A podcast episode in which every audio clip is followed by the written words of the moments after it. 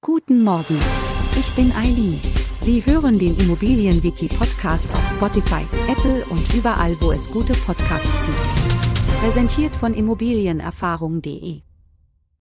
Der Begriff Wärmebrücke beschreibt Stellen an Gebäudebauteilen, die im Vergleich zu anderen Teilen des Gebäudes wärmeleitfähiger sind.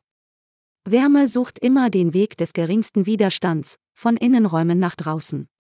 An Wärmebrücken findet die Wärme diesen Weg schneller, was zu unerwünschtem Wärmeverlust führt. Es gibt drei verschiedene Arten von Wärmebrücken. Materialbedingte Wärmebrücken. Konstruktive Wärmebrücken. Und geometrische Wärmebrücken. Typischerweise treten Wärmebrücken in folgenden Bereichen auf. Dachsparen mit Zwischensparendämmung. Fenstern und Fensterrahmen. Oder Rohlladenkästen. Wärmebrücken können erhebliche Auswirkungen auf den Energieverbrauch eines Gebäudes haben. Sie können zu erhöhten Heizkosten führen,